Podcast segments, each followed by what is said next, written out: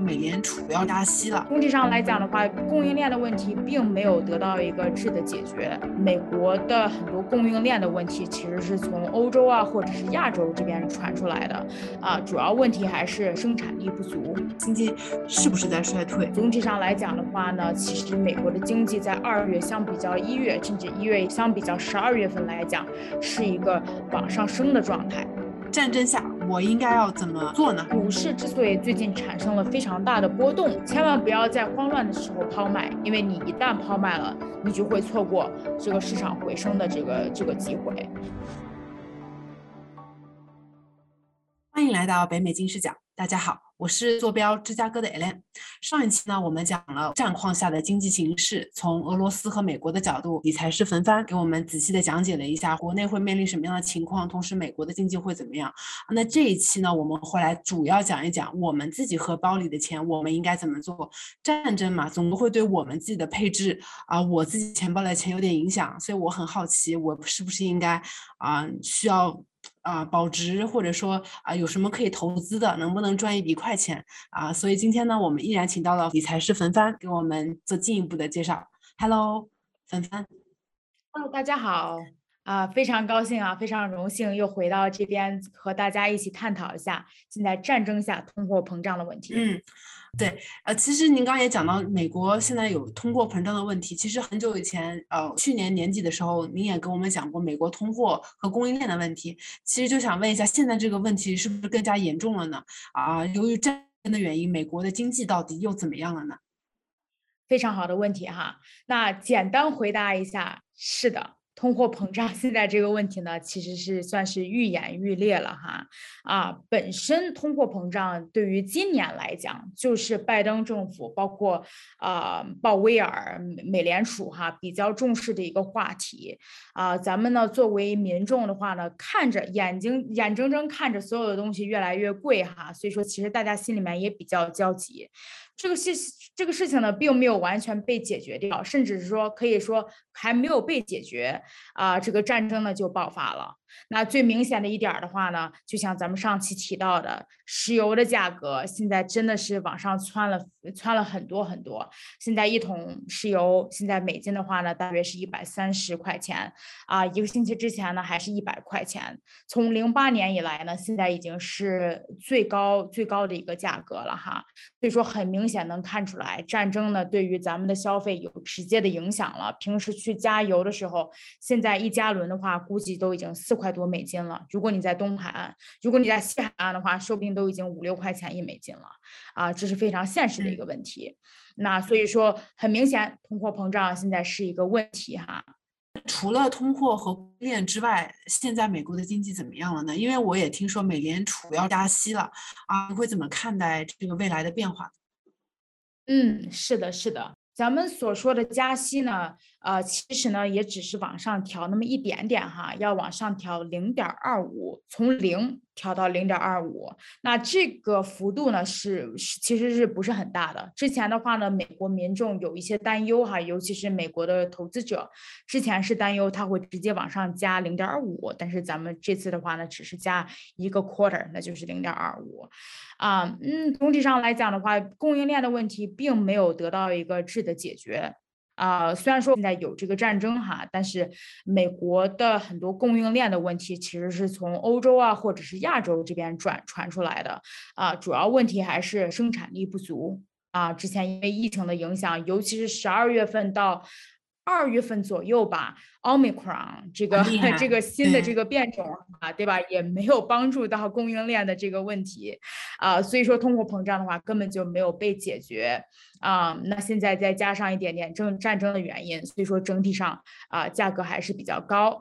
嗯，不过美国经济的话呢还是比较稳定的哈。嗯，说一下就是去年的呃，不管是美国的这些经济报表啊，还是失业率啊，包括公司报表。表运营报表最后出来的结果，那就是二零二一年呢啊，其实美国作为一个国家来讲，它的经济是非常稳定的啊。现在二零二二年发生了，呃，现在最主要的是什么？那就是呃，在经济基础是比较稳定的前提上，大家能把价格往下降一降，那就完美了。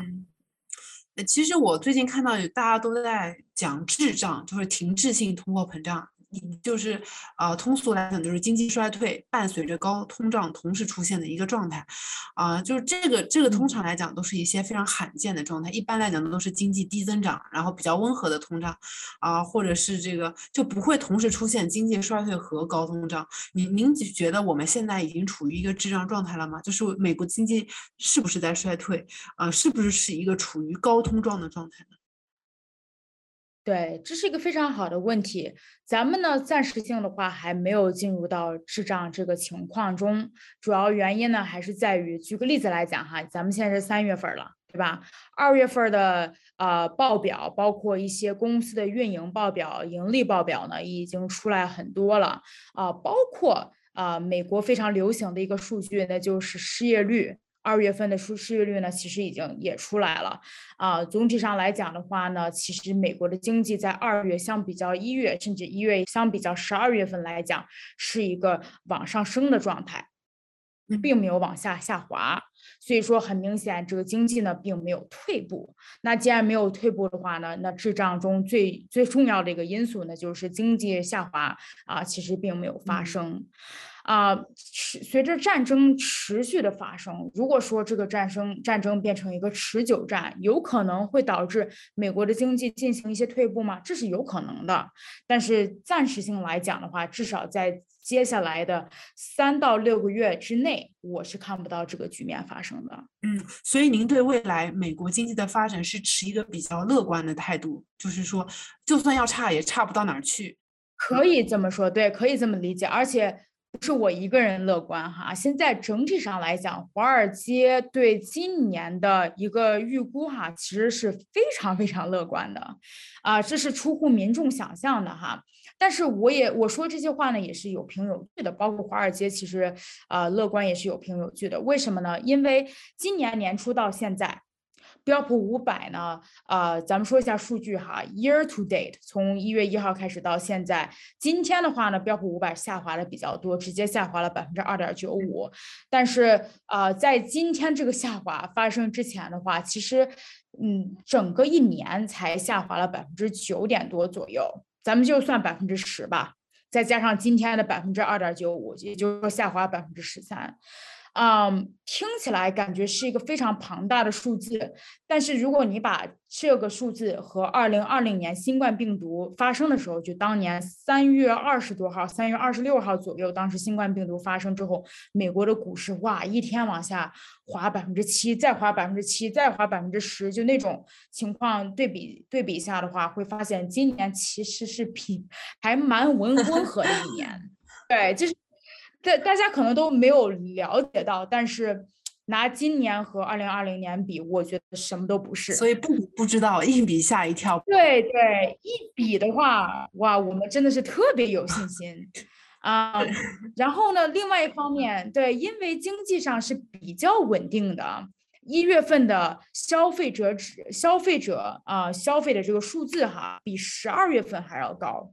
啊，这其实是一个算是一个奇迹，为什么呢？因为一般来讲，十二月份是大家的购物季，对吧？呃，美国人的节日嘛，圣诞节啦，过新年啦，这个那个的，所以说买东西买的比较多，消费嘛。没想到今年二零二二二年第一第一个月的时候，啊，总体上消费的这个数字呢，要比十二月还要高，所以说这也是给了华尔街非常大的一个信心哈，啊。在 Omicron 结束之后，因为最近的话，这个 Omicron 它的这个潮肯定也是下来了啊。大家发现 unemployment，哎，这个失业率也是往下降了很多。所以说，总体上来讲，华尔街还是比较乐观的。其实我觉得你刚刚讲这个一月份的这个 消费力啊，超就是消费金额要超过十二月这个事情很有意思。嗯，就是说华尔街觉得说一月份它这个。呃，大家的这个消费指数很高，所以会对未来一年，呃，都比较持乐观的态度吗？会，会啊？为什么呢？因为这个乐观呢不是盲目的，对吧？因为一般来讲哈，一年的一月份的时候呢，是一个总结去年整全年，包括总结第四季度的一个非常好的时期，啊，很多大的公司，比如说苹果公司，如果大家还记得哈，苹果公司、微软公司出来的报表数据哈，都是超乎了大家的想象。有一个公司值得一提，做的非常差，那就是 Meta，脸书公司。对吧？由于他最近对 Metaverse 元宇宙的研究啊，包括他有一些平台上啊，对于隐私啊、客户隐私的这一类的东西，所以说导致他的盈利往下降了。但是其他的几个比较好的公司，甚至亚马逊、亚马逊、苹果、微软这三个公司，我必须提一下，它第四季度营运报表特别特别高，这也整体上的代表了整个市场哈，那就是。科技巨头，他们也带领着这这个市场往上走，所以说华尔街为此而也是非常有信心。就我自己的理解，为什么一月份人们会？特别愿意买东西呢，因为奥密克戎来了呀，家里要多攒点卫生纸，多攒点 啊这个消毒水，然后万一外面都买不到呢？因为那时候好像去一些超市，那个货架都被搬空了。就是我并不知道说他们为什么会觉得这是一个很好的征兆哈，因为我自己讲来，这不就是疫情来了大家的一波大采购嘛？但如果说就是说，您会怎么看待这个一月份大家都很愿意消费这个事情呢？对，我觉得可能因人而异吧，因为一月份的时候呢，我反而没有特别慌张的去购买呃卫生纸啊这类的家庭用品，啊，反而我们可能转手多多购买了一些家电呀，比如说大一点的电视啊这一类的，然后哎，算是把自己的心心愿清单给给免了一下，因为毕竟大家都在打折嘛，这个节后的打折也比较力度也比较大。啊，所以说我觉得可能每个人对这个事情看都的看法哈都是因人而异，嗯，但是怎么说呢？数据一般来讲是不会撒谎的。也就是说，如果说美国作为一个国家整体上，呃，消费在一月份的时候增高了，还是会给大家一定程度的信心的。那当然了，二月份的数据的话，慢慢也会出来，包括慢慢的三月份数据也会出来。所以说，咱们进行一个比较哈，华尔街它的。自信心啊，它的乐观度是有可能改变的，这是完全有可能的。我只是现在讲一下哈，就现在当下大家最新的态度呢，还是比较乐观。嗯嗯，对，其实想到说到这个，你刚刚也提到说这个股价从开年到现在大概缩水了百分之十，那我会不会觉得现在是个很好的入手时机呢？今天不是股市大跌嘛，我是不是应该要这时候抄底进去投资一波呢？是的，是的，这是一个很好的问题哈啊！我个人的感觉啊，包括虽然说我不能向所有人都提这个建议哈，我也希望大家明白，呃，投资之前的话，应该自己进行一些决断，或者是问一下自己的理财师啊。但是呢，我和我的客户现在是绝对是买进的时期。啊，而且资产配置上的话呢，等会儿咱们可以说一下细节，但总体上来讲的话，我是不会错过这个时机的。市场低的时候呢，白菜价就一定要入手，这是我的想法。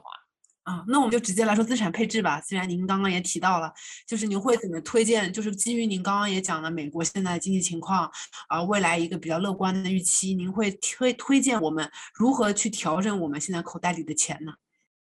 好，没问题，咱们就短期和长期都说一下，好吧？咱们先说一下短期啊，如果你是短期的一个投资者，最近的话呢是呃有一些现金，哎，想入场的话，那就不要犹豫了，哈，能早买就早买，今天能入场就入场，对吧？快速的买进。但是呢，配置的话呢，买什么呢？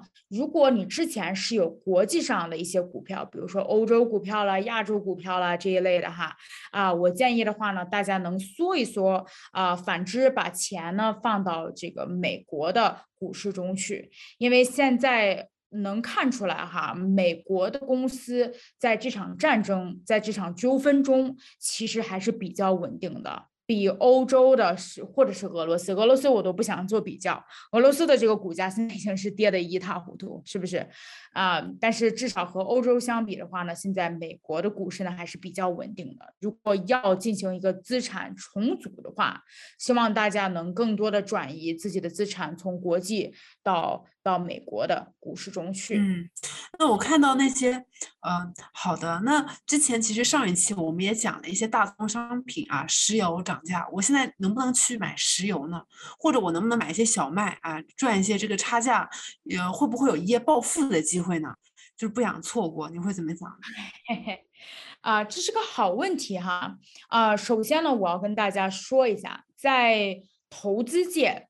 呃，一般来讲，最稳定的是什么？现金类的东西，然后是什么？债券，再者再者的话呢，可能是股市。股市里面的话呢，也有分层次，对吧？啊，大一点的股票，蓝筹股这一类的比较稳定，小一点的 small cap 的小公司哈，稍稍有点不稳定啊。然后再往上走，可能是房地产这一类的啊，甚至是贵金属啊这一类的哈，大宗商品，到最后。啊，最有风险的，咱们讲的是这个风险哈，这个风险链儿上，风险链上风险最大的是什么东西？那就是比较小众的大宗商品，比如说你现在所说的小麦、期货，包括这个石油这一类的东西，它的风险度是非常非常高的，它的价格呢可以说是瞬息万变。所以说，yes，是的，你有可能呢能通过这个机会，对吧？啊，一夜暴富，这是完全有可能的。但同时的话，你有可能会损失自己所有的本金，因为咱们永远不知道下一秒钟会发生什么啊，这是一个最大的风险。如果说啊，忽然一下，比如说你今天买石油，呃，买进了期货，然后你认为石油的价格在接下来的一个三十天之内还是会往上升。但忽然一下，明天普京不知道为什么啊，就签了一个协议合合约，跟乌克兰说，OK，我不想打了，我已经打累了，我真的是没有原因。本身普京也没有给一个原因，好吧，就是说本身这场战争的，呃，发生是非常无厘头的一个事情，这是普京对吧？作为一个独裁者，他做出来的一个决定。那如果他忽然觉得自己累了，不想玩了，退休了，那你所有的本金可能就直接就打水漂了。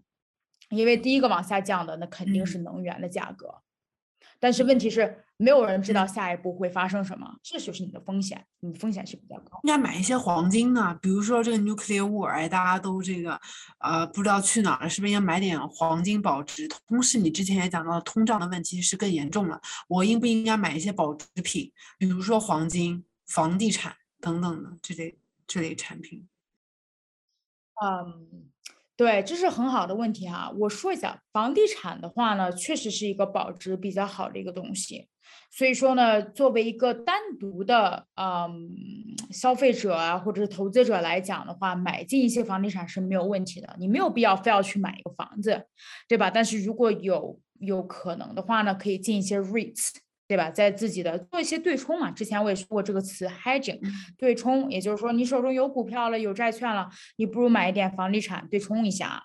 啊，黄金可以有，我希望黄金暂时性在你的资产配置中不要超过百分之五，好吧？因为黄金的话呢，也是一个呃呃波动非常大的一个大宗商品。我呢有非常多的客户。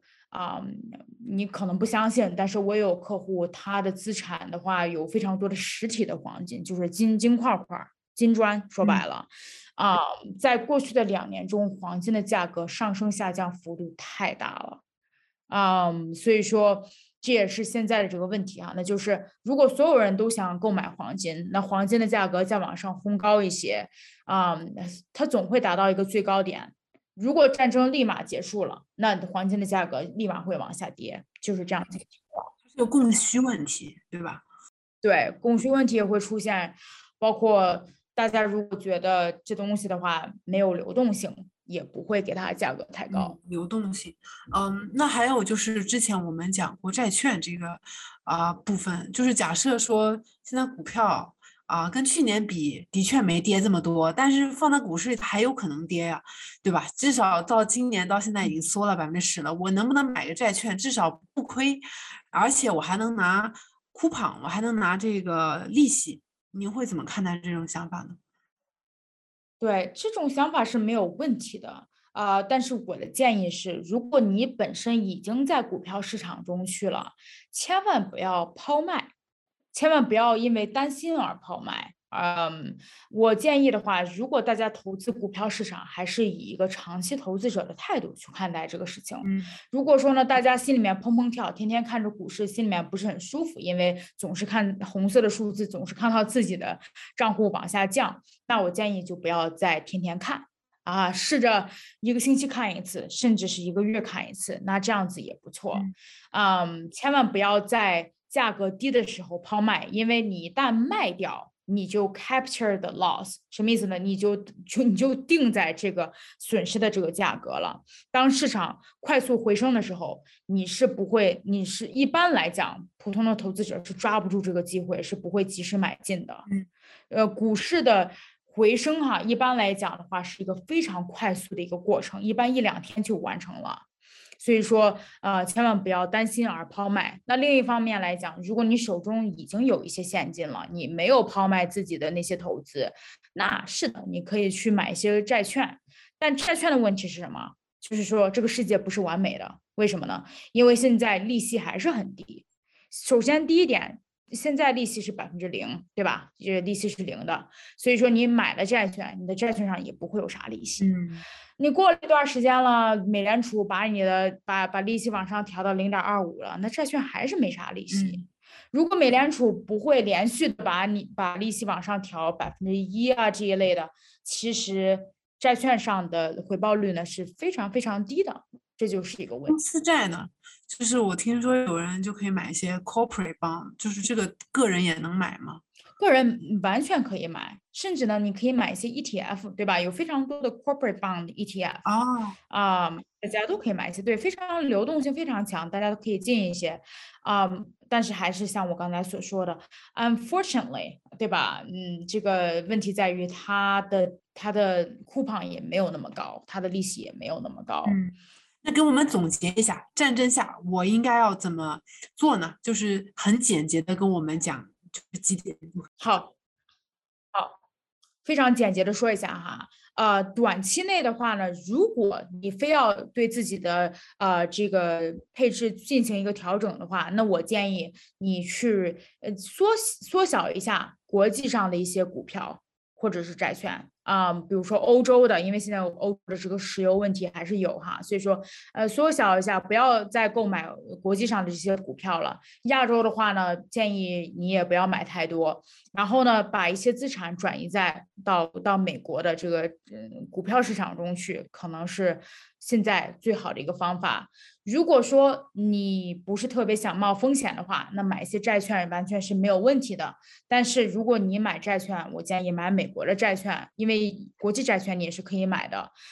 但是如果你买美国债券的话，或者是国际债券，你的心里面的一个想法应该是。我要保值，而不是我要挣钱，因为现在债券给的利息呢也是微乎其微，好吧？因为因为利息现在整体上来讲，美联储的利息太低了，所以说这是现在大家所有的资产。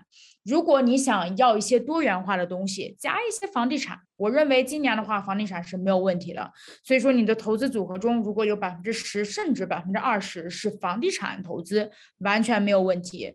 最后，如果你想再多元化一些的话，加上个百分之一到百分之五的啊黄金啊贵金属啊这类的东西也是没有问题的，但是我还是不建议超过百分之五。嗯，好的，非常感谢您的分享啊，我觉得希望能够帮助到听我们啊这个听我们节目的听众啊，至少不要大量的购入石油和黄金这些。很具有风险，但是你觉得看上去现在能赚大钱的东西，很有可能让你倾家荡产。嗯，那最后还有什么想要跟我们分享的吗？好啊，最后的话有一点我还真的想和大家分享一下哈，那就是啊，我希望呢所有人啊，尤其是投资者哈，已经投资了一段时间了大家啊，千万不要惊慌，好吧？啊，战争这个东西呢，没人喜欢。对吧？但同时的话，大家一定要明白，这是一个事件性的呃东西。它股市之所以最近产生了非常大的波动，虽然说大家不开心，但是千万不要以为这个东西会持续发生下去。它就是一个事件性的事件，这个事情经常发生。比如说，二零二零年新冠病毒发生的时候，当时当时三月份的时候，股市往下降了那么多，百分之十几，甚至百分之二十，但是最后发生什么了？二零二零年是一个正数的一年，呃，标普五百就是咱们所说的市场五指数，到年底年末结束的时候上升了百分之十八。